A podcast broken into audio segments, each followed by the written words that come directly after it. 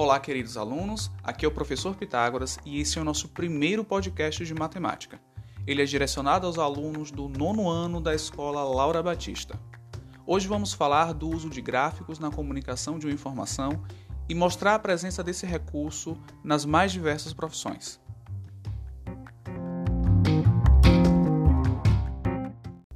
Um bom gráfico é capaz de apresentar uma informação de forma ágil e correta.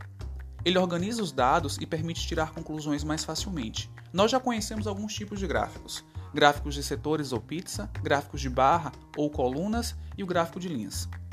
Cada gráfico se adequa melhor em uma ou outra condição. O gráfico de setores, por exemplo, ele mostra a relação de cada parte com o todo de uma mesma variável.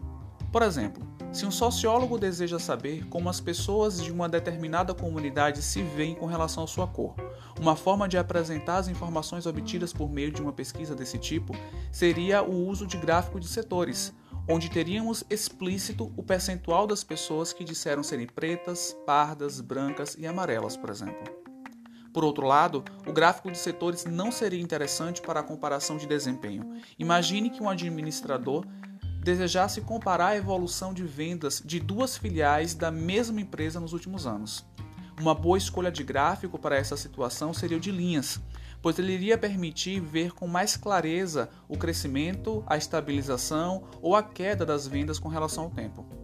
Por fim, o gráfico de barras pode ser usado tanto para comparações entre parte todo, quanto para comparar várias categorias ao mesmo tempo. É um gráfico coringa, digamos assim. Veja um exemplo.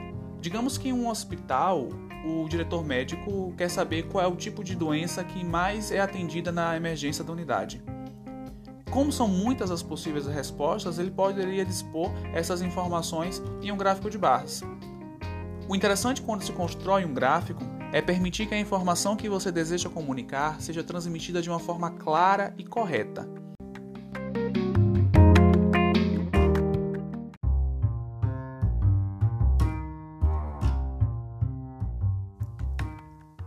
Agora nós vamos realizar a leitura da atividade da semana. Também vamos aproveitar para realizar alguns comentários que podem auxiliar no processo de resolução.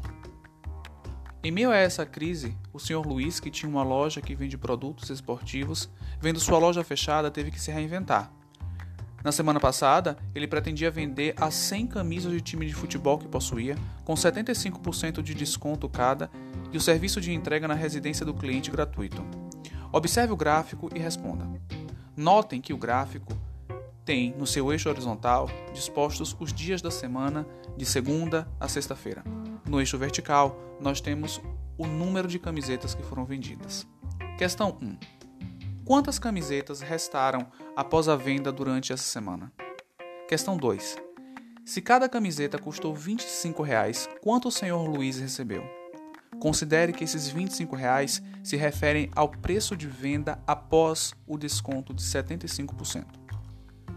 3. Qual o valor de cada camisa antes do desconto? Essa questão 4 não é obrigatória. E seus pais?